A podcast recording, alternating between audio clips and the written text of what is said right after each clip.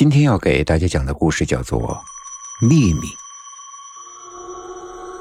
田青青是 M 大学大三的学生，她身高一米七左右，身材修长纤细，长相清秀可人，一头乌黑的长发更是给她增添了几分魅力。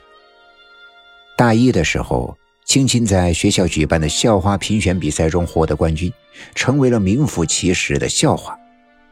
两年多来，青青拥有无数的追求者，她先后交往的总共有六个人，可是每个男生跟她交往都过不了一个月的时间，而分手后，那些男生都会莫名其妙的死了，或者是失踪了，没有人知道具体的原因。大家都说肯定和青青有关，她身上肯定有秘密。青青同宿舍的几个女生没有发现青青有什么不同，只发现她每个月十五号月圆之夜都不在宿舍里住。赵二平今年刚升大一，他是出了名的胆大爱吹牛，而且人如其名，有点二。这天正好是十五，傍晚时候，赵二平又在宿舍吹牛了，还是炫耀自己怎么胆子大之类的。舍友们只是笑笑不说话。忽然，宿舍的老三灵机一动，想要逗逗赵二平。哎，二平，你既然胆子这么大，敢不敢去追咱们校的校花呀？老三的脸上挂着一丝狡黠的坏笑，然后他看看另外的两个舍友，三人会意的点点头。校校花，田田青青啊。赵二平问：“怎么样？你敢不敢去？我们可是听说，和校花交往过的男生都……”老三没有继续说下去，他盯着看着赵二平的反应。哼，没问题啊，就凭咱这长相，那一追保准到手呀！赵二平往后推了一把头发。一只脚搭在了凳子上，得意的说着。可是，他的声音在颤，腿在抖。哼，我就说他妈的，这小子呃什么时候能不吹牛了？算了算了，啊，说说就算了，这不是追不追得上的问题。万一追上，那可是非死即伤呀。这女人命硬得很呐。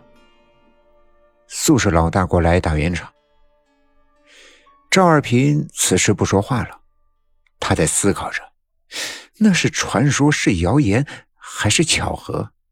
到底和校花有没有关系啊？大家都说校花有秘密，那到底是什么可怕的秘密？哎，不敢了吧？以后可别再吹牛了呀！老三还是不死心，又添了一句：“我我敢。”你你等着看。说完，赵二平甩手出门去了。剩下的三人无奈的摇头笑了笑，以为赵二平躲出去了。